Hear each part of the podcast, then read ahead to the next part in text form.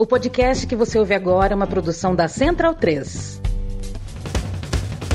Começa agora pela Central 3, o programa para quem sabe que o futebol é muito, muito mais do que apenas um jogo. Está no ar o podcast da Trivela.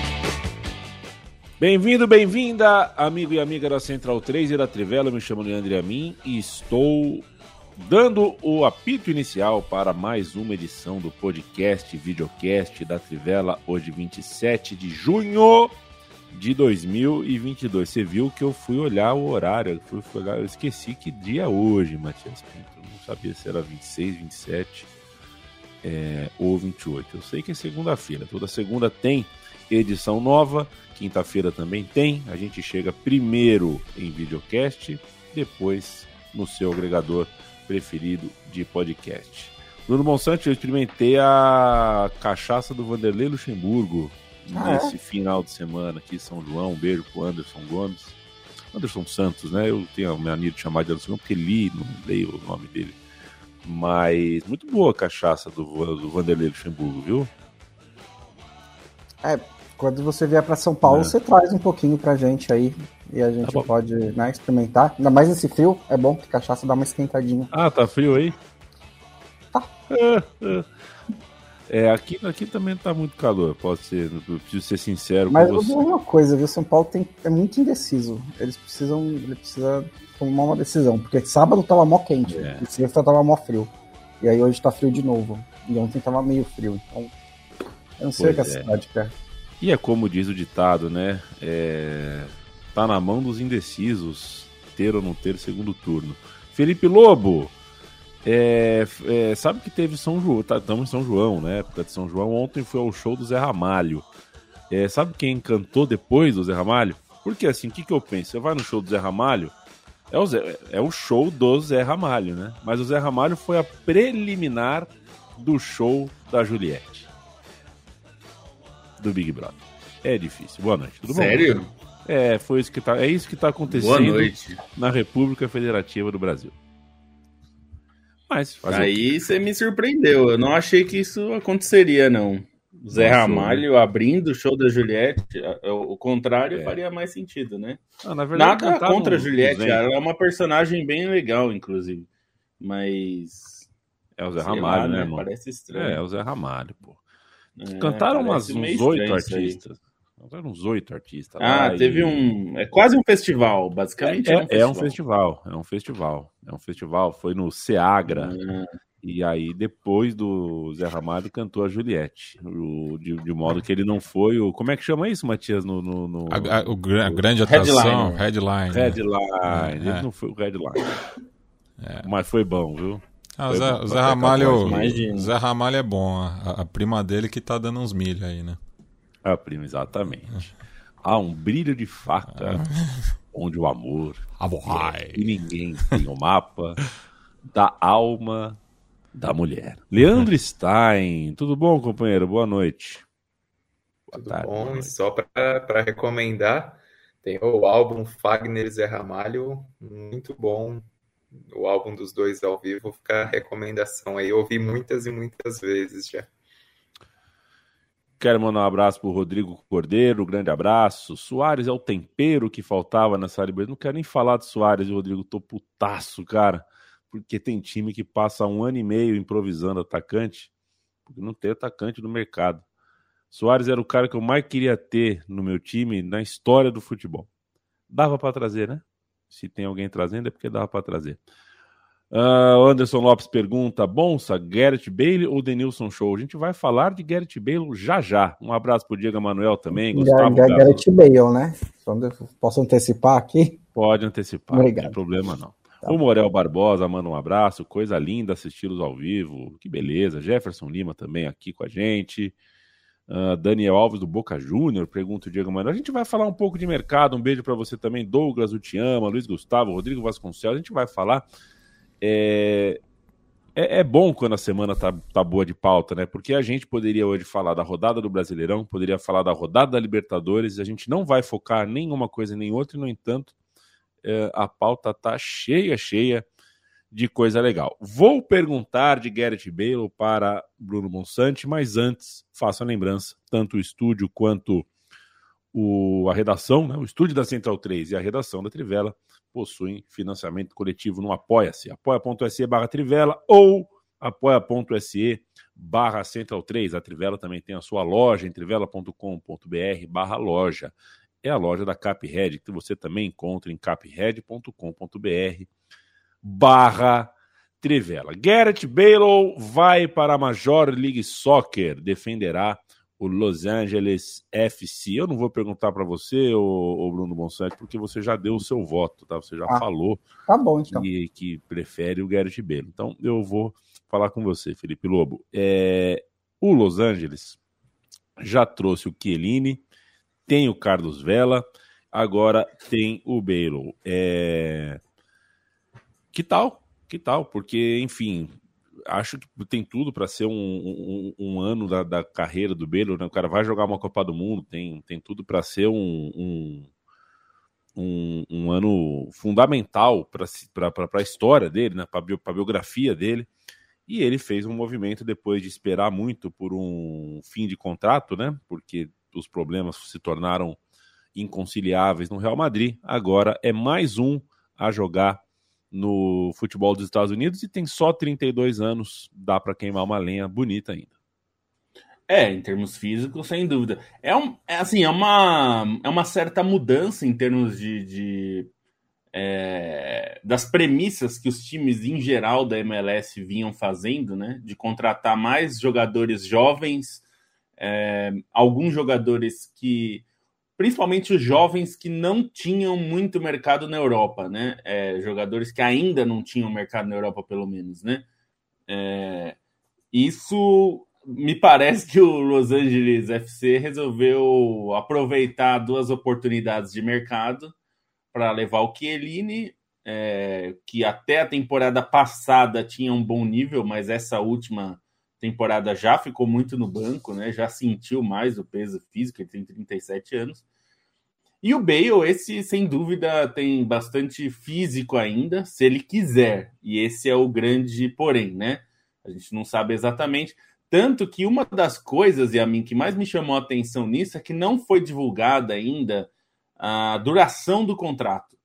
Então, é, se fala na imprensa americana de um ano de contrato, né? Seria até junho, é, junho do ano que vem. É, mas é um pouco estranho, né? Assim, porque o, o, hoje mesmo os dirigentes do LAFC falaram que a ideia é tê-lo por longo prazo, né? Então, até que ele é, ajudar ele se estabelecer, né? Trazer a família e se estabelecer em Los Angeles, que convenhamos, não é muito difícil, não é uma cidade difícil de se adaptar para principalmente para alguém que vem de Gales e jogou na Inglaterra e estava jogando em Madrid, enfim. São cidades cosmopolitas e basicamente é muito tranquilo. Até o Ernesto está falando aqui, Los Angeles tem bons campos de golfe, tem excelentes campos de golfe, né? Então esse não é bem um problema. É, eu acho que se ele tiver algum comprometimento com o time, é, ele tem boas condições de, de jogar bem e formar um ataque bom, porque o Carlos Vela, que renovou agora, né, inclusive com o Los Angeles FC, é, é, um dos melhores jogadores da liga, né? Ele é um jogador muito bom, de nível bem alto. É, é um desses jogadores que a gente imaginou que brilharia mais na Europa do que brilhou. É, o Bale brilhou, tudo que podia brilhar na Europa, né? Assim, é, ele poderia ter ficado mais tempo, mas ele chegou no nível mais alto, né? Conquistou muitas Champions, algumas delas sendo bem importante, é, ganhou títulos importantes, jogou em times importantes, né? É, foi muito bem no Tottenham e depois no Real Madrid, até ter esses problemas todos que envolvem desde o físico, é, com muitas lesões, até é, acusações não sem fundamento de é, falta de comprometimento mesmo com o time, né? É, algo que ele mesmo alimentou, né, de forma meio jocosa, com a coisa do é, Wales, Golf Madrid, né, in that order, que era uma coisa da bandeira que ele colocou, que eu acho bem desrespeitoso com o clube, né, que você joga, você joga mais pelo clube do que pela seleção, né, assim, numericamente falando. Então, eu acho normal o jogador achar mais importante jogar pela seleção do que pelo clube, que é onde ele ganha salário de verdade. Então, eu, a minha dúvida é essa. Isso, mas eu acho que pode ser interessante para a liga, se ele tiver um nível, se ele mantiver o nível que ele é, tinha quando entrava em campo, porque nos poucos jogos que ele jogou nessa temporada, foram quatro jogos só, mas ele fez bons jogos até, até um pouco, eu até fiquei surpreso, porque ele jogou dois jogos muito bons no começo da temporada que me fez imaginar que o Carlos, o Carlo Ancelotti ia usar mais o Bale, né? É, então, assim, jogando nos Estados Unidos, onde o nível é claramente mais baixo, é, ele tem toda a chance de ser um jogador de destaque, um calendário muito mais suave, né, é, em relação ao número de jogos. Então, acho que ele pode, se ele quiser, ele tem toda a condição de ser um ídolo em Los Angeles e jogar até 36 anos, se ele quiser. Eu, eu, eu acho que o importante disso daí é que parece que o, o alto nível realmente fechou, né, pro Bale, e ele ainda é muito jovem para isso, né, 32 anos, é, ele sai do Real Madrid sem contrato, é, numa possibilidade de receber várias propostas, né, de clubes que querem fazer essa aposta no Bale, e, maior, e praticamente não teve, né, conversa sobre isso, não teve especulação de que ele poderia ir, sei lá, para um, um, um clube de segundo patamar da Premier League que fosse. Que oh, poderia... O Manchester United especulou anos, é, né, Bom? Durante e muitos anos, agora tem a oportunidade, exatamente. O papo era o cara de City, né? Porque era uma coisa meio. É, nunca jogou em Gales e poderia ficar perto de casa, sei lá. É, e ele acaba indo para o Los Angeles FC, que não é um, um caminho também comum da, dessas estrelas europeias, ele vai mais cedo do que outras veteranos que foram para os Estados Unidos por causa disso, porque você apostaria meio, mesmo no Bale, assim, é, se fosse para ser uma, um contrato de um ano com salário razoável, eu faria essa aposta se eu tivesse precisando, se eu fosse, sei lá, um Everton da vida, se eu fosse um clube ali de, de segundo patamar da Inglaterra ou tentando subir, mas para contrato longo com salário alto, porque é o que o Lobo falou, assim, é, a questão da faixa, tipo, é até engraçada, lógico, porque eu não torço pro Real Madrid, eu tô nem aí. Mas é desrespeitoso com o clube, né? É uma, o, o durante essa história toda, ele não tem uma postura exemplar. Né? Eu acho que ele teve problemas físicos também, mas até onde se sabe, não é nenhum problema físico assim impeditivo, um problema crônico que impede ele de ficar em forma, nunca foi essa a informação. É, ele já tentou a volta ao Tottenham, que era um clube que ele tinha muita. uma história muito boa lá, tinha muito carinho lá, também não deu certo, assim, ele teve alguns bons momentos, teve uma sequência boa na reta final da temporada, e volta para o Real Madrid, tem uma, te uma temporada praticamente inexistente pelo clube, né, ao mesmo tempo que levou Gales para a Copa do Mundo, que é um feito incrível. Então, sim, ninguém, eu acho incrível, eu acho muito importante que ninguém quis apostar. Ninguém quis fazer, né, do, do, futebol europeu, quis falar, não, vamos tentar, vamos ver se a gente consegue recuperar o Bale, vamos ver se a gente consegue ter aqui um cara que quando ele estava no auge era um dos melhores jogadores do mundo, né, era jogador que decidia a final de Champions League, e hoje, e já, inclusive nem precisou estar no auge, né, porque ele decidiu quando ele estava no auge, depois ele decidiu contra o Liverpool, quando ele já estava em curva descendente, é, ele foi muito importante no primeiro título com o Zidane, então ele, ele teve, teve uma história na Champions League muito boa, ele é um dos maiores jogadores dessa última década mas é, alguma coisa aconteceu ali que ele não está conseguindo ter regularidade. Foi bem importante naquela, naquele título de que eles chamam de La Décima, né, em 2014, que foi a primeira temporada dele no clube e com o Carlo Ancelotti. E até foi uma forma de resposta porque ele custou caríssimo, né? Ele era o jogador mais caro na época é, Durante um tempo 100... ele foi o primeiro jogador de 100 mil 100 é, milhões, de 100 milhões de, de euros, né? De, de euros, é. é, que é. depois refizeram a conta e aí o Cristiano Ronaldo falou, não, eu também fui. É, Mas... então, fizeram uma pataquada dessa fizeram. aí. Mas, enfim, ele foi um jogador que custou muito caro. O Cristiano Ronaldo era o melhor do mundo, né? Assim, tinha sido o melhor do mundo muito recentemente. E de qualquer forma, o Bale, e ele se pagou, digamos, né, para o Real Madrid. Ele conquistou títulos importantes. Ele fez, faz aquele gol, faz aquele gol, não, faz. Aliás, faz o gol, né? Aquela jogada na final da Copa do Rei, é, que é a última Copa do Rei que o Real Madrid conquistou, inclusive. Que uhum. ele dá um drible ali por fora do campo, é um, um negócio espetacular. Mas a, eu acho que a, a, o principal para mim, ele até podia ter feito a, a, brincadeira da bandeira, mas ele depois se pronunciar. Porque, por exemplo, é, uma das coisas que se fala, e ele meio que parece gostar da, da especulação é, desse tipo de coisa, é que ah, ele não fala espanhol. É, alguns eu já vi jogadores e outras pessoas que cobrem Real Madrid dizendo: olha, ele fala espanhol no dia a dia dele na Espanha, morando na Espanha. Então, ele só não faz questão de falar, o que eu acho que é pior, na verdade, que não saber falar.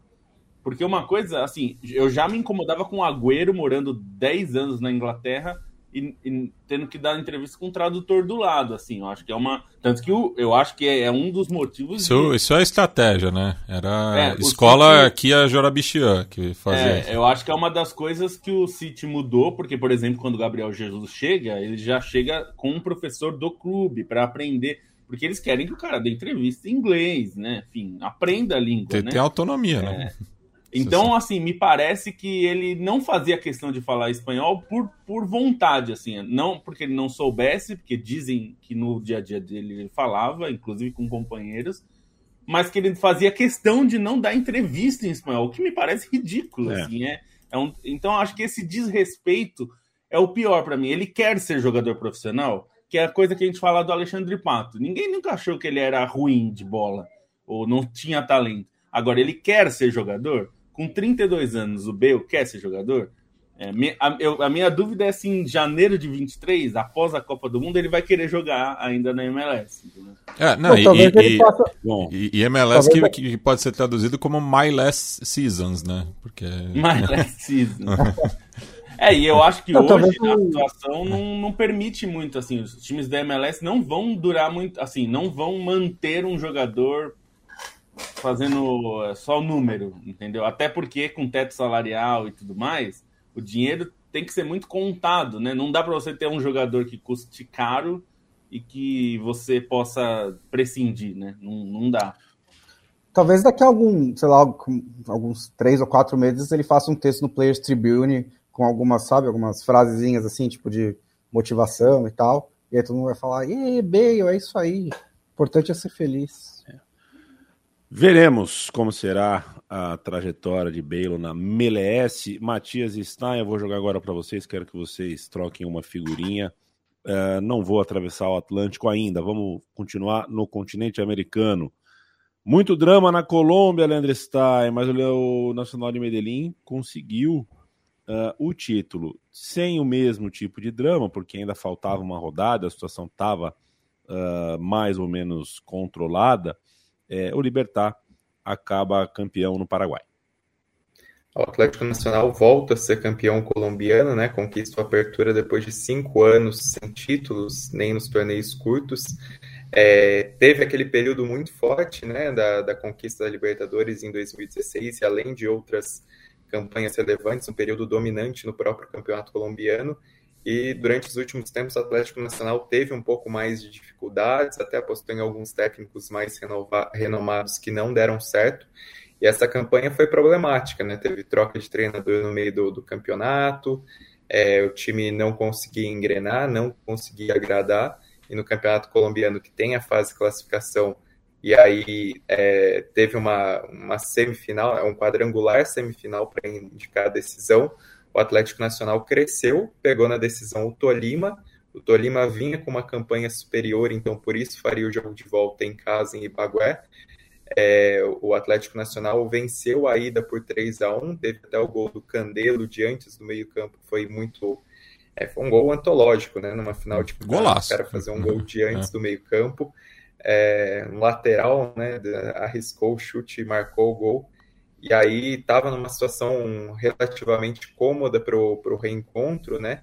É, mas o Tolima é muito forte em casa, levava com os 3 a 1 é, a derrota por 3 a 1 levava o resultado para os pênaltis. E aí, no início do segundo tempo, o Tolima teve a chance de ouro, uma cobrança de pênalti, e eis que o cara perdeu o pênalti, e não só isso, na hora de disputar o rebote com o goleiro, ele foi com a com a trava da chuteira na coxa do goleiro e foi expulso pelo VAR.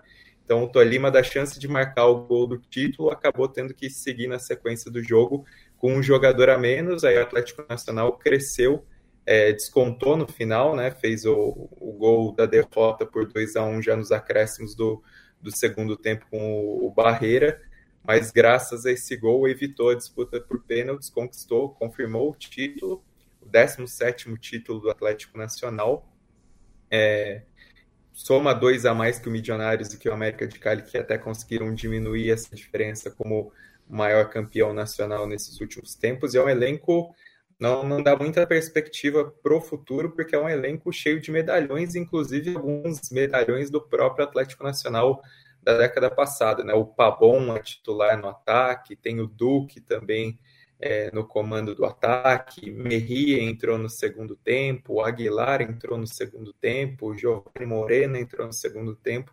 Então é um time de várias caras conhecidas, alguns jogadores até mais rodados, o próprio Candelo, né, rodado no campeonato colombiano, que chegou para o Atlético Nacional.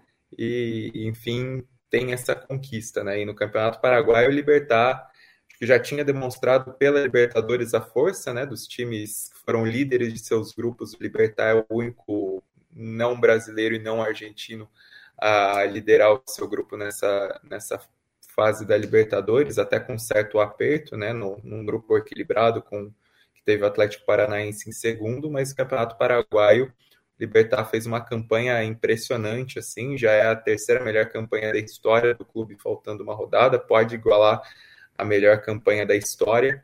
É, teve ainda uma disputa relativamente apertada com o Cerro Portenho, que fez 4 a 0 no jogo do primeiro turno do Apertura contra o Libertar, foi a única derrota do Libertar nessa campanha, mas agora na penúltima rodada, o confronto direto é, em La Huerta, o Libertar ganhou por 1 a 0 um jogo que o Cerro Porteño teve três expulsos. O Cerro precisava ganhar é, para conseguir levar essa decisão, essa disputa para a rodada final. Mas Libertar venceu, abriu sete pontos.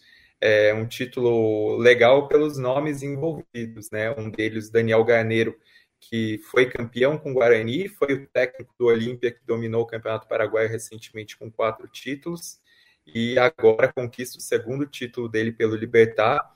É, com esses sete títulos, se torna o, segundo treinador mais vitorioso da história do Campeonato Paraguaio, atrás apenas do Luiz Cubidia, que é uma lenda do Olímpia, né, campeão da Libertadores e tudo, com a diferença que o Cubidia ele foi campeão é, nos torneios anuais, né, não nos torneios curtos, esses semestrais que a gente tem a disputa agora, que o Garneiro levou, mas são sete títulos dos últimos doze, por três clubes diferentes, é algo muito grande.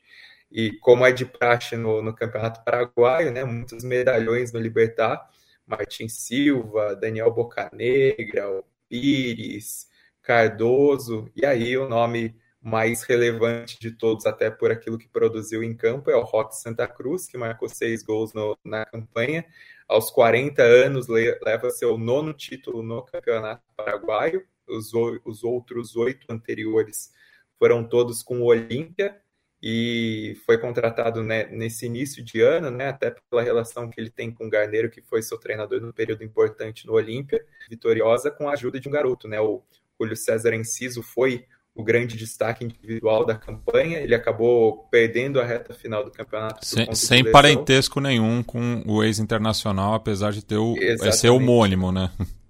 É, é bom, bom frisar isso mesmo.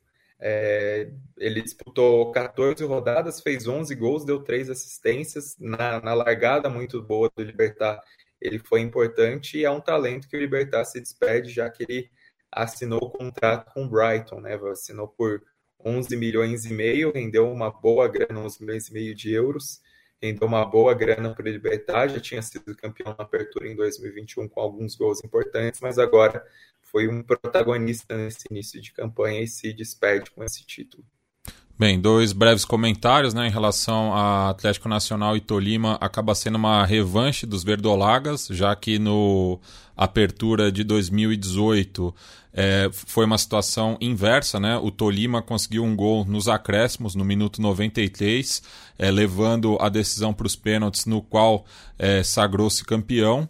E enfim e o, o, o, Nacional né como o Stein tinha falado é, ampliou essa vantagem em relação aos rivais é, de Bogotá e Cali mas o ponto de inflexão foi justamente o tricampeonato é, ali em dois que terminou em 2014 né quando ele chegou à sua 14 quarta conquista depois acaba ultrapassando o, o, o Milionários e não perde mais de vista e em relação ao Libertar é curioso notar que a, até o século passado o Guarani levava vantagem, né? tinha nove títulos contra oito nessa disputa simbólica da terceira força do, do futebol paraguaio. Só que só nesse século o, o Libertar, muito por conta também dos torneios curtos, né, que passaram a ser disputados é, a partir da temporada 2008, já tem o dobro de títulos em relação ao Aborígene. Né? Então são 22 conquistas do, dos Gumarelos contra 11 dos Aurinegros. É, mostra aí né, que o, o Libertar já está chegando até a incomodar o Cerro Portenho, né, que é o segundo mais vencedor, mas se manter esse ritmo de conquistas não é absurdo nenhum pensar que no futuro próximo possa alcançar o ciclone do bairro Obreiro, né? Então, é... É, no, no, caso no caso do Libertar, eles até usaram isso na, na nas, nas imagens do título, né, na, nas redes sociais, falando o, é, o maior vencedor do século, né, usando realmente isso como uma, uma propaganda do, do período, porque são 14 títulos desde 2002, um período realmente muito relevante, que tem sua ligação né, com Nicolas Leozzi, o, o, poder da Comebol por trás não era o presidente, mas de certa maneira tinha essa, essa relação. É, e, e, que, e, no passado houve... e no passado também tinha ligação com Alfredo Stroessner, né, que já batizou o uhum. estádio uhum. também, e o próprio Horácio Cartes, né, que antes de assumir a presidência do país foi o, o principal dirigente do Libertar, justamente no, no período do tetracampeonato, quando fez a semifinal da Libertadores em 2006 também. É, e hoje em dia eles até Bom. tentam se distanciar um pouco do Leoz, né? O nome do estádio, eles, até pela questão do, do FIFA Gate, enfim, eles se distanciaram do, do Leoz nesse sentido. É tem gente que não aprende, né? Que, que não se pratica futebol, né? Fora do país. Então, alguém poderia dizer, bom, já começou bom para os brasileiros, né? As oitavas de final da Libertadores, porque o Cerro Portenho que enfrenta o Palmeiras e o Tolima que enfrenta o Flamengo uh, se deram mal no final de semana. Mas, sobretudo, o time colombiano tem que ficar atento. É, são dois times qualificados para uh, comporem oitava de final de Libertadores. Petralha, vá a merda, Petralha.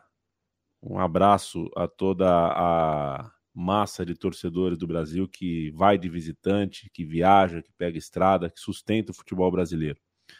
Vinícius Rocha, um abraço. Matheus Borges, Andreas no Fulham, por tudo que é mais sagrado, ninguém aguenta.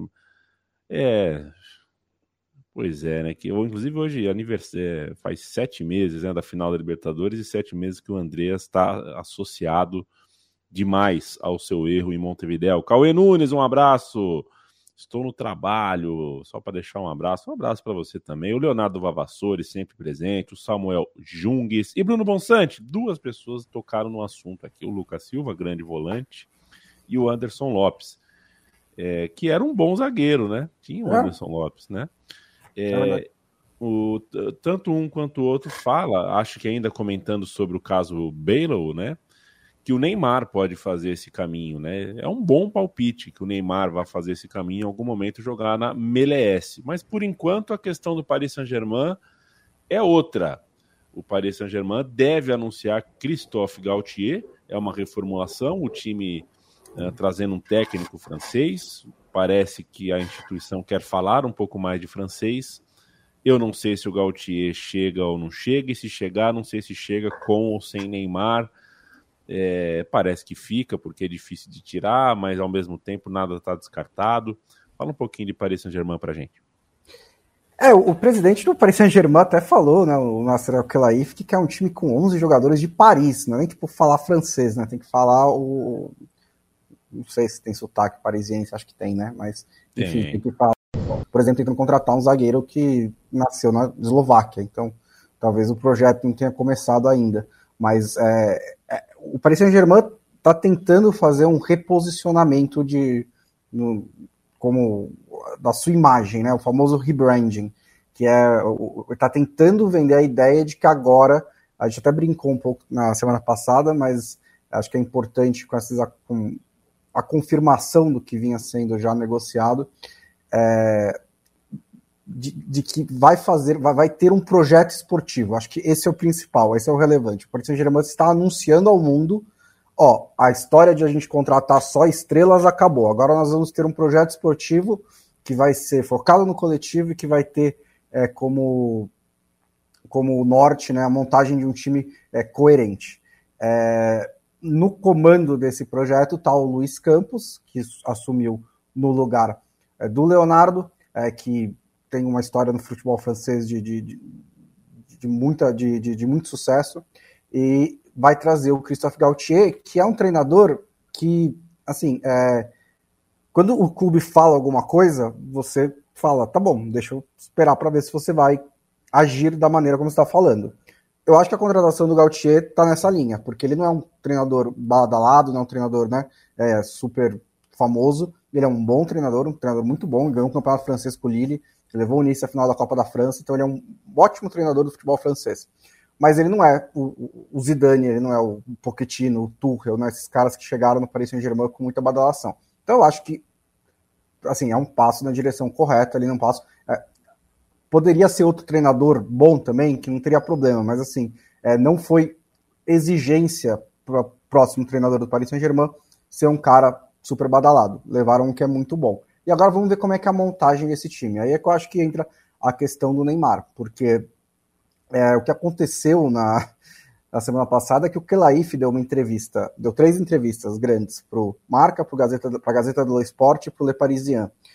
E depois, o que foi de fato curioso é que o Paris Saint-Germain pegou essas três entrevistas escreveu uma espécie de manifesto e colocou no seu site oficial.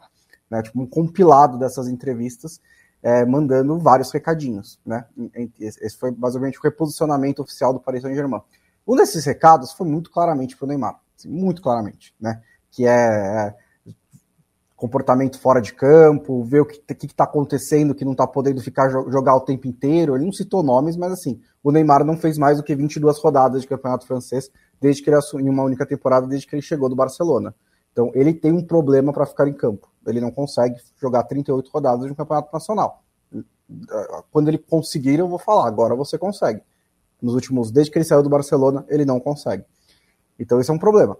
E aí, se você está fazendo, um segundo problema é, se você está fazendo um time agora mais girando no coletivo, time mais focado nessa, o Neymar se encaixa nisso em questão de postura ou de, de jogo? Talvez, acho que sim, já, já se encaixou. No Barcelona, ele já ele foi uma peça muito importante do coletivo que ganhou a Tríplice Coroa. É, mas nessa fase da carreira, acho que são respostas né, que o Paris Saint-Germain tem que acho que o Paris tem que refletir sobre isso. Eu não estou dizendo que o Neymar é um jogador que não encaixa mais em time nenhum e que ele acaba com qualquer vestiário. Não é nada disso. Mas você tem ali é, preocupações que o Paris Saint-Germain tem que se tem que refletir. E aí pensar se não vale a pena você negociar. A questão é que eu não vejo para onde o Neymar possa ir. Não tem absolutamente nenhum clube no mundo hoje que eu vejo que está aberto para contratar o Neymar. A não ser que ele se baixe muito, assim, metade. O Chelsea, o Chelsea 40%. Talvez o Chelsea. Talvez o Chelsea, porque é, os novos, né, estão querendo, vão querer dar uma mensagem, mudou toda a cúpula de futebol, é, o dinheiro tá ali.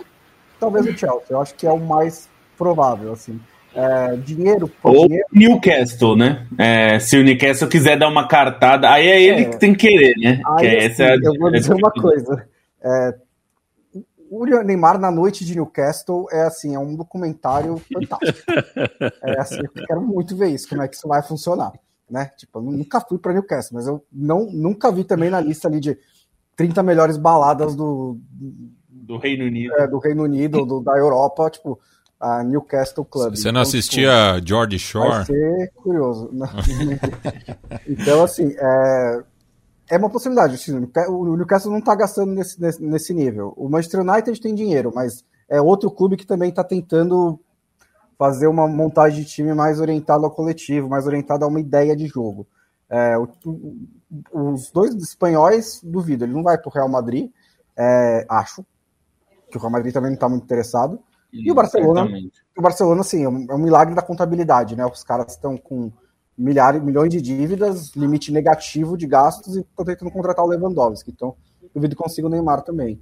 É, na, na Alemanha ele não tem perfil para nenhum dos dois clubes e na Itália a Juventus poderia tentar. Ninguém mas... tem dinheiro na Itália para isso. Nem digo de contratação do valor, mas o salário.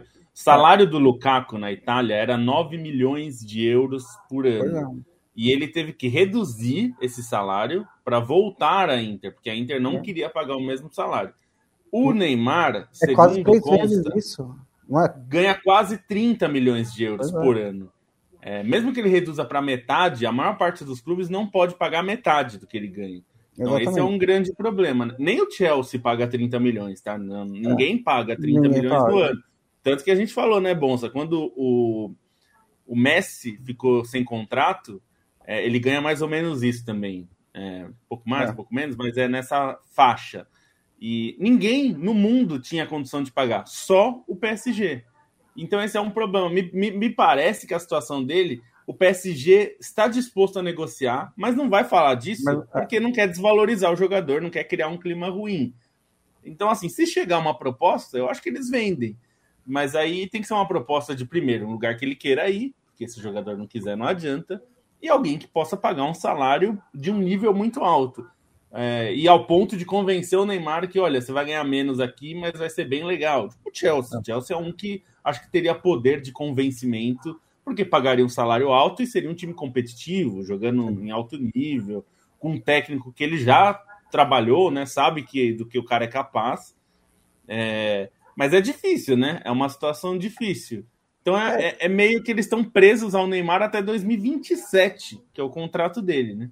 E assim, é porque eles querem, né? Porque o Neymar quis sair, o Neymar quis sair agora recentemente, não sei se há um ou dois 2017. anos. 2017. É, e eles não, não 2017 não, desculpa, é. 2019, né? É, e eles 2019. não eles não quiseram deixar, naquela época ainda, né, o, o, dinheiro de mentirinha do Barcelona ainda existia, então ainda podia ter contratar isso, ia quebrar do mesmo jeito, mas é, era uma possibilidade. Hoje, como a gente acabou de discutir aqui, é muito difícil ver para onde ele vai. Eu concordo com o que o Lobo disse também, eu acho que é essa questão, se depender do Paris Saint-Germain, meu sentimento é que eles preferem seguir em frente né, e fazer o, o, o, projeto deles em torno do Mbappé como esse, essa representação de Paris e da França, e o Messi ali meio que um, um, né, um, um druida sábio em volta Até porque ele só vai durar mais um ano, né? O contrato é, do, do, Messi é mais um ano só. É, né? Mais um ano. E deixar, e deixar o Neymar seguir a vida dele, porque o Neymar também é muita distração.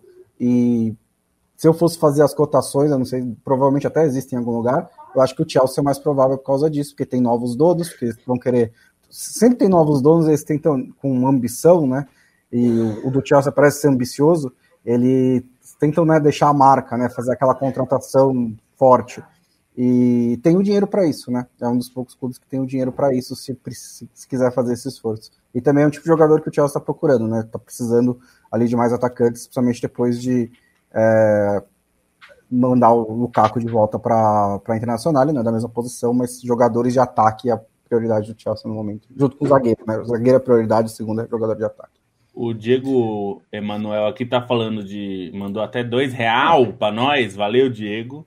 Para o Neymar voltar ao Brasil não seria uma boa? Diego, eu vou te dizer exatamente pelo que eu já repeti aqui. 30 milhões de euros por ano. Acho que não tem. tem a maior parte das empresas no Brasil não fatura isso. Ah, acho que se, se, juntar, se juntar todos os clubes da Série A, talvez. Não dá esse faturamento. Dê, dê para pagar. Assim, esse... Então, assim, mesmo que ele recebesse, digamos, 10% disso, ainda seria caro para o futebol brasileiro. Porque 3 milhões é. de euros por ano é muito dinheiro e no futebol te... brasileiro. É, e assim, eu dei uma pesquisada, um Google rápido aqui das odds, né, das cotações, e, e o Chelsea é o que está na frente mesmo. A 4,50 para o próximo clube dele ser o Chelsea. Depois Barcelona, Newcastle e Real Madrid empatados em 14 para 1. É, é e só... acho que. Ah, fala isso. Não, pode falar, Lobo, eu ia falar outra coisa.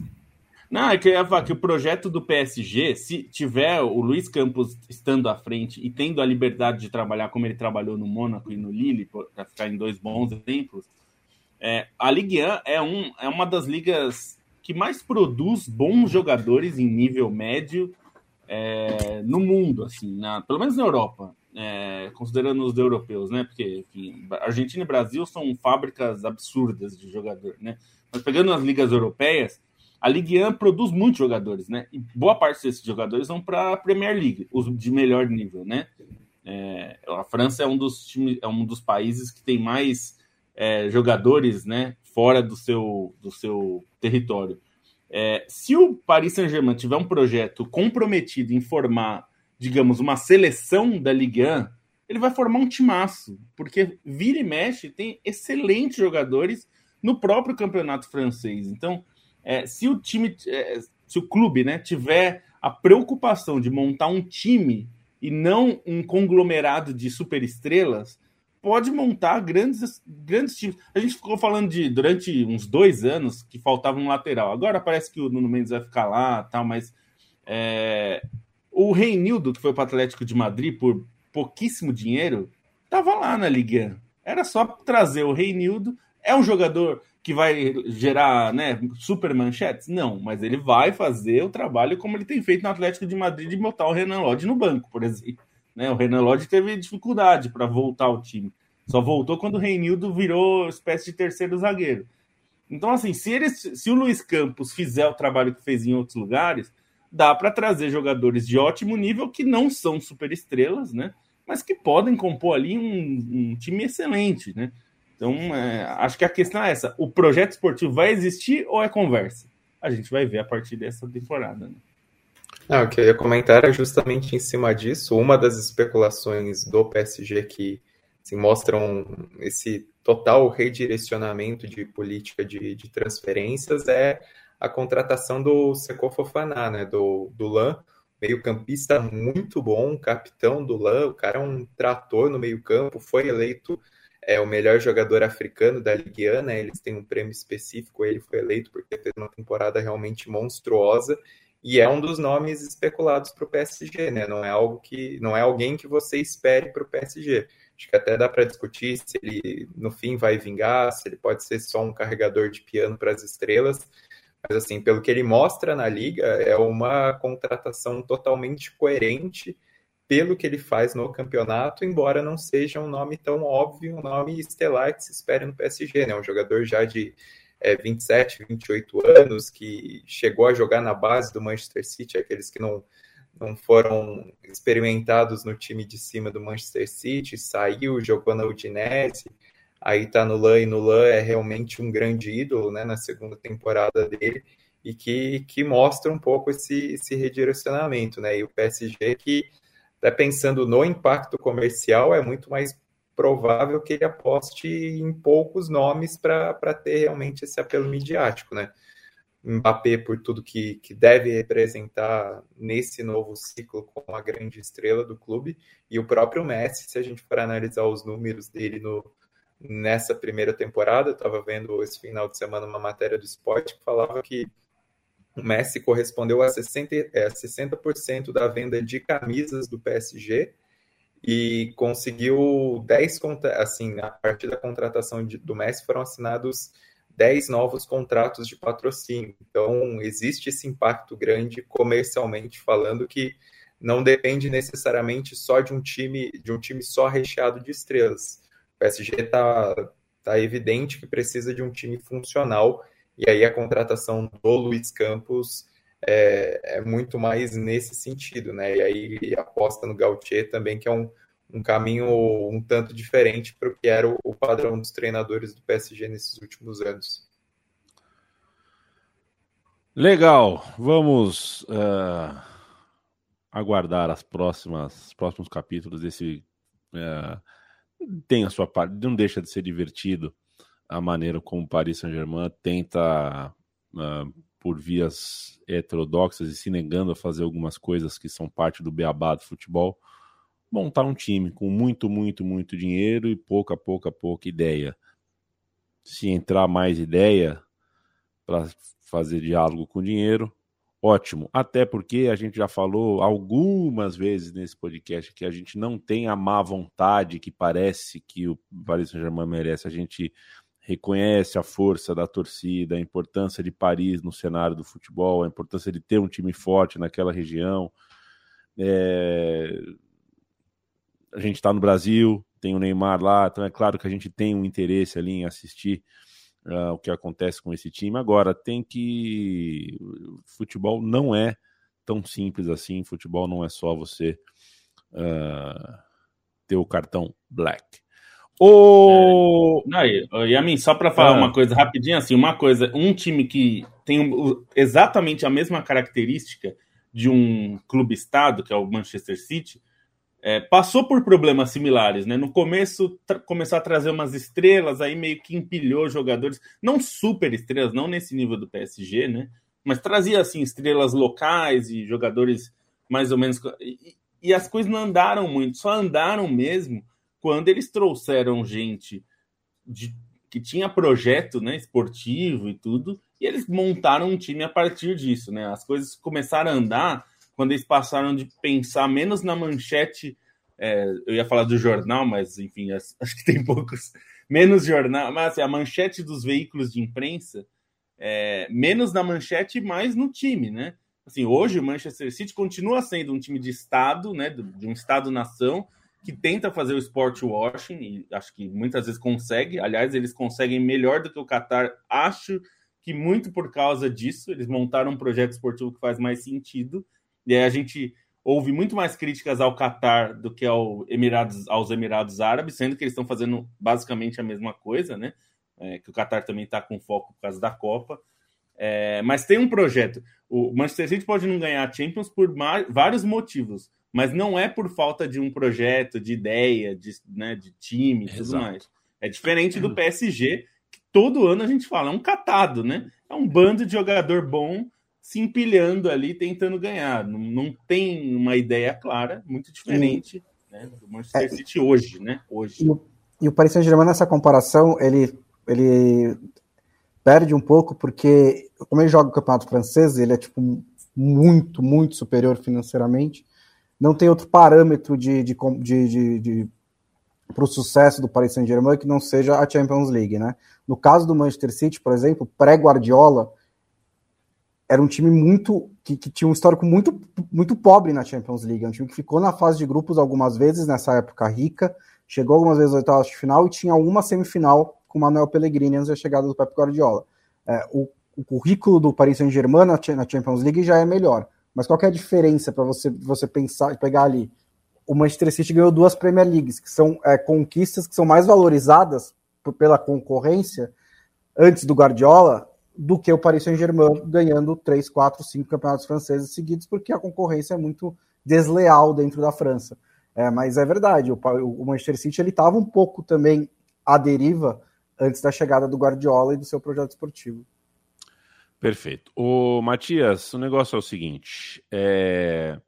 a gente vai ter essa semana de Libertadores, a gente não vai detalhar os confrontos, até porque quinta-feira a gente vai ter como falar uh, de boa parte deles mas aconteceu algo bem interessante e inusitado em certa medida, não me lembro de algo semelhante, né? A Comebol não se atentou para o fato de que Brasília é uma é a capital do Brasil e em fim de semana de eleição ela é especialmente problemática.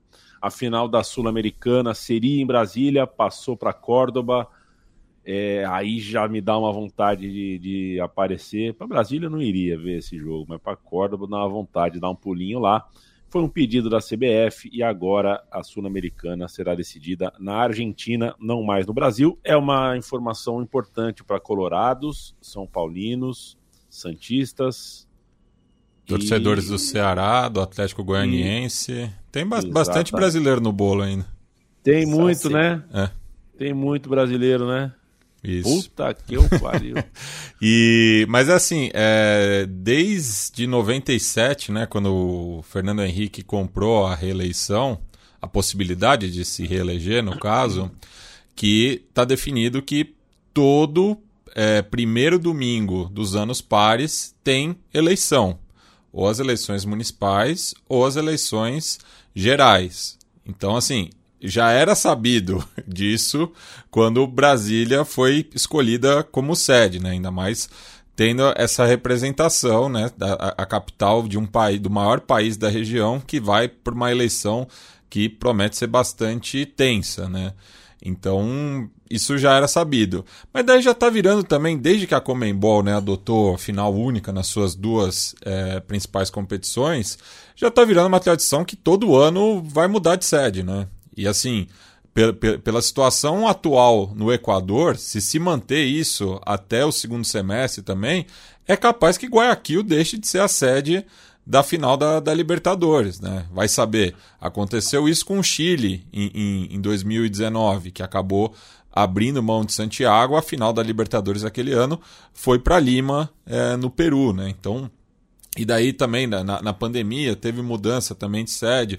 É, ano passado, né, a, a, Libertadores acabou indo para Montevidéu também, outra mudança de, de, sede, porque a capital uruguaia bancou o público, né, que era a, a principal reivindicação da Comembol. E daí fica esse toma lá da cá, né? Então, Brasília deixa de ser sede em 2022 da Sul-Americana para ser em 2023, né? E Córdoba que acabou sediando uma final sem público, né? Entre o Defensa e Justiça e agora me fugiu qual era o outro argentino. Lanús. Lanús, em, em 2020.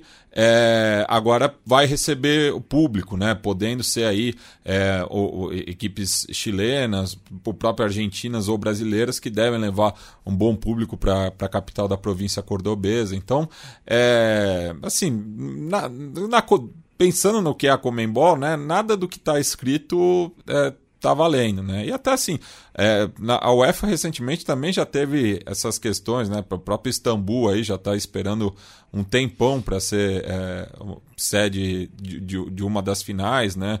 Foi, foi sendo adiado também, porque né, o futebol não, não é uma bolha, felizmente, né? Então, é, mas nesse, nesse, nessa questão específica, é, era algo que, que era previsível, né? Então faltou qualquer tipo de, de planejamento para a escolha dessa sede. E assim, tipo, a parte da Comembol, beleza, assim, eu também não sei qual fim de semana cai a eleição no Paraguai, mas você tá conversando com alguém do Brasil, não tá? Quando você tá marcando uma, uma sede. E assim, a pessoa não pegou a agenda, você marca uma consulta no dentista, o recepcionista vai lá e olha a agenda. Ah, esse dia não dá. Imagino que alguém da CBF podia ter, né, Brasília nesse fim de semana vai estar um pouquinho ocupado. é, a final da Libertadores do, do, ano passado teve uma votação de um, de um projeto lá no Uruguai, uma consulta pública. Aí tiveram que fazer um. um, um é, tiveram que ter, ter uma, aprovar um artigo de emergência liberando a, a, venda de bebida por conta da final da Libertadores, porque pela legislação uruguaia, tal qual no Brasil, é. 24 horas antes de uma eleição, você não pode vender bebida alcoólica. Eu, eu vou dizer, eu e a mim agradecemos muito. por, essa, por essa emenda. É, então, é, é, é vale dizer que o pedido partiu da CBF, né? Então, quer dizer, parece que a CBF esqueceu que é, fica no Brasil e que tem eleição e que por acaso Brasília. A, a CBF adoraria é não ficar no Brasil. Né? É, adoraria. Se pudesse mudar para Londres, é. mudaria amanhã. mas é uma loucura, né? Pensar que, quer dizer, a CBF lembrou e falou: putz, bicho, vai ter eleição, né? E Brasília vai ser meio complicado, né? Porque no dia anterior, quer dizer, existe todo um processo logístico em Brasília no dia de eleição, por ser a capital federal. Quer dizer, né? É, uma, é de uma burrice imensa. Eu fico pensando assim: tem gente que é paga para fazer planejamento na CBF é, e comete uma bobagem dessa. Alguém lembrou, né? Falou: Ô, oh, escuta, vai ter eleição, hein? Putz, meu, ferrou aí o negócio é um negócio que não dá para acreditar muito, né? Parece uma coisa. É uma pataquada total. E agora parece que Brasília fica para 2023. É, espero que eles não marquem, sei lá, né? Num dia que, num dia que tem um feriado que não pode, enfim. É, não dá para esperar muita coisa, né, dos caras. Nesse caso, a Comebol é um antro de incompetência. É, muito poucas vezes consegue ser igualado, mas a CBF tá nesse mesmo patamar. É, acho que só, só para falar, não duvido nada que eles mandem para Santiago, né? Assim, considerando o que aconteceu até com Córdoba é uma chance grande, até porque o Brasil, a final da Libertadores, no caso, se mudar, porque o Brasil também vai estar fora por conta do segundo turno, né? Não, não vai poder não vai poder usar o mesmo argumento de Córdoba para o Maracanã, por exemplo, ainda que o Maracanã tenha recebido um público parcial em 2020, não é que vai, vai poder aproveitar para 2022 exatamente por conta do segundo turno que, que bate no, no fim de semana da decisão da Libertadores. Então, dentro dessas possibilidades já limitadas é, da América do Sul, né, pela própria quantidade de países, enfim, quantidade de sedes aptas, não é que o Brasil vai poder é, receber essa final de Libertadores também. Então, não duvido que, que Santiago fique forte, até por uma compensação ao que aconteceu em 2019. E só um detalhe é, que eu acabei esquecendo: Córdoba foi a única cidade que é, é, se, se habilitou né, para receber a Sul-Americana. Então não foi uma escolha também é, por, por várias opções, foi por falta de opção. Né? Perfeito. Uh, a gente manda um abraço, eu mando um abraço pro Ross, que está aqui. Diego Emanuel falou: eu vejo o Neymar triste no Paris Saint-Germain. Se ele pedisse para voltar ao Brasil. É, mas é. é, é o PSG ia falar, falou. amigo, você vai jogar e acabou, porque não vai, vai emprestar pagando é. salário. Pagar 30 milhões de euros para alguém jogar no Brasil não tem a menor é chance isso. por causa disso. Não é tristeza. Ninguém mandou assinar o contrato, amigo. Agora você vai ficar aí. É, todo mundo vai ficar. Sabe aquela música da Marília Mendonça? Eu tô triste, todo mundo vai ficar triste? É, não é bem eu isso, não sei. é quase isso. Eu não é, sei. mas tem. Mas se eu, sofrer, eu, se eu sofro, eu sofri, todo mundo vai sofrer. É, então todo tá, mundo vai sofrer nessa história. Felipe Lobo que meteu um putz meu agora há pouco, que foi de é muito Almanac. Né? Foi muito é. paulistano de Almanac. Você meteu muito um putz meu. O paulistano meu, porra. Fazer o quê? É nóis, eu sou paulistano, cara. Fazer o quê? É isso aí. Se quiserem, toda terça-feira, o podcast na Central 3, Baião de 2, com um time nordestino. A gente tem o Budejo, que é um time nordestino. É, a gente já teve o Conexão Sudaca, com uma galera uh, internacionalizada. É, mas aqui, enfim, o time é paulistano. Putz, meu, e estamos terminando o programa. Faltam três minutinhos. Você é Joséense. Perfeito. Paulista, né? E São José dos Campos é muito do ladinho também. Não muda muita coisa. Vai começar a fase final da Bezinha. Boa sorte a todos, menos para alguns, uh, na reta final da Bezinha. É... Eu, sei lá, a gente tem um pouquinho minuto, daria, seria tempo a gente conversar bastante, mas a gente tem pouco tempo, mas acho que vale o registro, até pela, pelo histórico editorial que a Trivela sempre assumiu, né? Falar de Richardson, que assumiu em um podcast no, produzido pelo Globo Esporte. Uh, não é nem que assumiu, né? Ele relatou ser bi, bissexual é, e algo que nunca foi uma demanda para ele, né? Ele nunca precisou falar, mas o, o ambiente do futebol, do esporte, a mídia, o público, as torcidas, a gente, né? Sempre parece que esperava por isso, queria isso, meio que sem sem, sem muita sensibilidade, exigia que um dia ele confirmasse o que os boatos diziam e tudo mais, como se essa fosse uma demanda dele. Não é demanda nem dele, nem de ninguém. A gente, quando fez o, na Central 3 o podcast Meu Time de Botão sobre a família do Richarlison, né? Richarlison, Alexandro, Rilela, a gente fez questão de citar isso no episódio também, eu e o Paulo Júnior, né? Quando a gente fez a, o roteiro, fez a pesquisa, falou, cara o fato é que é, é, é, ele nunca tocou no assunto. Por que, que a gente tem que falar sobre isso? Essa é uma pergunta que a gente tem sempre que fazer, não só para esse caso, mas como em quase todos que envolve vida pessoal de atleta ou de personalidades públicas. Por que é uma questão? E acabou que de forma espontânea, e viva o podcast, que o podcast é um meio de comunicação que facilita esse tipo de, de, de, de linguagem, de comunicação com o público, o Richardson uh, afirmou ser bissexual e eu não sei se alguém de vocês quer falar alguma coisa sobre isso, sobre a importância disso, sobre a porta uh, que ele abre para a gente daqui para frente tentar ter um futebol masculino um pouco menos tóxico, um pouco mais saudável. O futebol feminino, nesse quesito, nesse tema, já está uh, a quilômetros de distância do futebol masculino, que é o futebol que tem mais público e por ter mais público acaba atraindo mais uh, gente podre, gente atrasada, gente medieval que se incomoda com o prazer alheio. é, só, só, um detalhe né, em relação ao Richarlison que é, ele, ele acaba é, dando essa declaração né, um bom tempo depois de, de se aposentar, né, é, enfim, há, há nove anos estava sendo campeão da Libertadores junto ao seu irmão pelo Atlético Mineiro, né, que, e, e ele enfatiza isso, que foi o único, um dos únicos clubes que ele nunca passou por esse tipo de situação, né, desde que começou a, a esses rumores.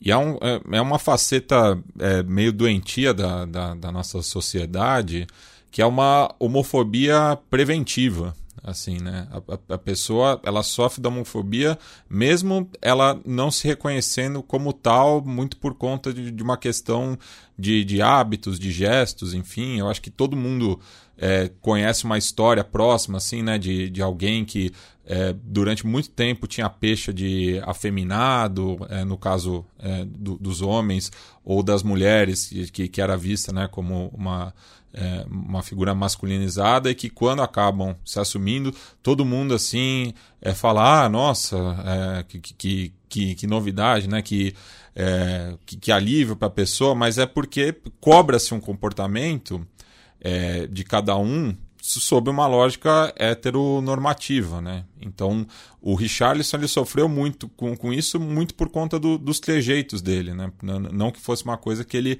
É, porque é, é, fugia do, do, do padrão é, masculino no, no futebol, né? Isso porque ele era um, um jogador conhecido pela virilidade, né? Mesmo tendo esses trejeitos, ele era um volante de, de, contenção que cumpria muito bem o seu papel, sempre foi é, muito reconhecido pelo vigor físico dele, né? É, é em termos assim de, de atleticidade, é, era um atleta exemplar, é, todo mundo confirma isso no, no, nos treinamentos, enfim, um cara muito querido no, no grupo, dentro do vestiário mesmo se tivesse essa questão no ar, é, todos, o, a maioria né, do, do, dos ex-colegas deles sempre tem palavras elogiosas. Né? O próprio Rogério Ceni ontem, na coletiva de imprensa após o empate de São Paulo, citou esses fatos. Então é, é, é, é, um, é um mecanismo muito perverso. Né? O Richardson foi perseguido até pela própria torcida do, do São Paulo, em outros clubes né, que, que é, ele foi sondado no Palmeiras, daí teve protesto. Quando ele foi apresentado no, no Guarani, é, cometeram um, um ato de, de, de, vandalismo contra a contratação dele. Então, é, ele passou tudo isso por conta né, de, de uma visão é, em relação a um jogador de futebol que não cabia na cabeça das pessoas. E assim, é, eu em relação ao São Paulo, por exemplo, né? Eu, na sexta eu estava em dúvida se era melhor não ter feito nenhuma, nada, ter deixado passar, ou ter feito o tweet que o São Paulo fez. E, era melhor ter deixado passar. Que era melhor é. ter deixado passar. É. Porque foi ridículo, Nossa, né? Eles nem é. citaram o, que aconteceu. Eles não é, citaram. É, hashtag respeito. É, respeito. Eles não citaram o que aconteceu, parece que era, parece que era aniversário do Richardson. É. e, mas assim, eu, eu nessa questão dos jogadores de futebol, eu acho que a gente não pode cobrar ninguém se torne mártir ou líder ou ativista, né? Ninguém pode querer que, que as, cobrar que os outros outras jogadores, outras pessoas, né, abracem causas se elas não quiserem. E eu sempre tive muito respeito pelo Richarlison pela maneira como ele lidava com eh, todos esses problemas que ele teve ao longo da carreira. Sempre admirei essa maneira.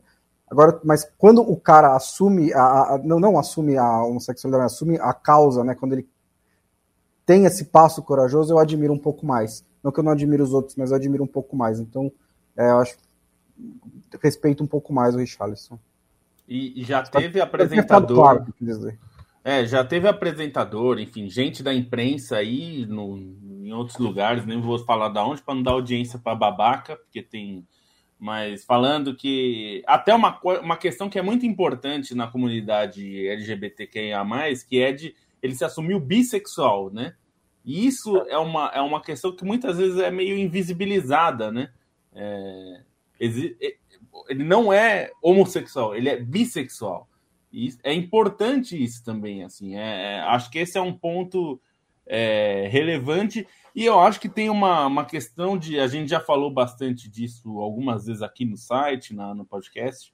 É, como os clubes ainda engatinham né, nesse aspecto. São poucos clubes que têm posturas realmente. É, realmente de respeito à causa. Eu não vou nem dizer que são que elas engajam, porque engajar é uma até acho que é uma opção que o clube tem que ter, mas elas não mostram nem respeito às causas, né? É, então, para dizer, eu assim, eu acho que nesse caso do Richardson, por exemplo, é, os exemplos positivos são só do Vasco e do Corinthians, assim, que são clubes que e o Corinthians no caso do Richardson especificamente, né? Que, que falou sobre o assunto de uma forma é, bastante clara e, e bastante respeitosa. E no caso do Vasco, não, não falando do Richardson, mas falando sobre o mês né, de, de orgulho LGBTQIA, Falando só, só um adendo, Lobo. Né? O, o, Santo André e o Atlético Mineiro também se posicionaram de uma forma muito feliz. Muito bacana. E né? do, é dois dois ex-clubes do, do Richard. ele é. jogou. Aliás, jogou muito, né? É. Nos dois. No, no Santo André, pra, que fez com que ele chegasse ao São Paulo. Depois no Atlético, onde ele foi depois do São Paulo, né? É, e, a, e, acho que tem essa coisa, assim, eu acho que ninguém está é, exigindo que os clubes sejam, é, digamos, ativistas. Agora, precisa ter um respeito maior e a coisa de que os clubes tentam esconder essa causa. E no São Paulo isso é, isso é muito claro desde a época do Richardson. É, no, sempre foi tratado de uma forma horrível é, isso tem a ver não só com a diretoria, as diretorias ao longo da história, mas aos próprios torcedores, né? A postura dos torcedores em relação a isso. É, acho que as duas coisas precisam mudar. Então, é, e, e, claro, chega num, até nos jogadores mesmo. A postura dos jogadores também é. não é das melhores, né? Embora é, muitas vezes eles falem que respeitam e tal, mas enfim, a cultura toda precisa mudar, né? Em relação a isso. E a gente uh, espero que a gente esteja vivo e ativo para fazer parte da mudança e ver frutos dessa mudança, que não vai ser completa enquanto não for também uh, uma mudança essencialmente social, essencialmente da sociedade, do coletivo social, do extrato social mais amplo e uma questão de cidadania. E um, um beijo carinhoso para o Richarlison, que exerceu a sua, o seu direito de, de falar, como exerceu por anos o seu direito de não falar, não foi forçado a nada, nem em um momento nem em outro, e se mostrou uh, um cidadão e um cara bacana como eu sempre imaginei que ele fosse mesmo, e puxa vida, é, espero que a pizza que ele tenha pedido na sexta-feira tenha sido muito gostosa e que ele tenha comido com a consciência, com a alma bem leve, porque ele merece. Vamos nessa, gente. O podcast da Trivela está terminando neste momento. Quinta-feira a gente volta com mais uma edição. Você, enquanto isso, pode acessar, pode e deve acessar trivela.com.br. Leia o que o time da Trivela escreve todo dia. A seleção de pautas é sempre muito boa, uma curadoria muito, uh, muito, muito bacana. E vamos prestar atenção com o que a gente consome, tá, gente? Vamos prestar atenção com o que a gente consome. Quando aparece um cara que é um gaiato há mil anos no mundo das celebridades, todo mundo sabe que é um, um, um cara assim, um menor escrúpulo. É, não, não, não folcloriza, não. Não transforma em folclore, não. É, não se mete com futebol também, não se mete com esporte, tá, cara? Você já. Você já, já, já sujou tanto lugar, cara. E, enfim. É duro, viu? É duro, é duro. Porque nos últimos dias o tal do Léo Dias foi muito falado no meio do futebol, né? Com, é. de, de maneira graciosa. E tá aí. Essa é a pessoa. Há anos que ele é essa pessoa. Comunicação independente, tem bastante coisa. Aquilo que você consome, se for possível, divulgue, se for possível, apoie financeiramente é, alguma coisa que você consome, não precisa nem ser nem a Central 3, nem a Trivela, porque isso faz uma puta diferença uh, pra gente. Pro modo, pra engrenagem prática, mas também para nossa para o nosso ânimo, para o nosso brilho, para o nosso, né, para nossa, pro nosso dia a dia uh, ser um pouquinho mais, mais produtivo. Eu fui Leandro Amin nessa jornada, estive com o Bruno Bonsante, um beijo.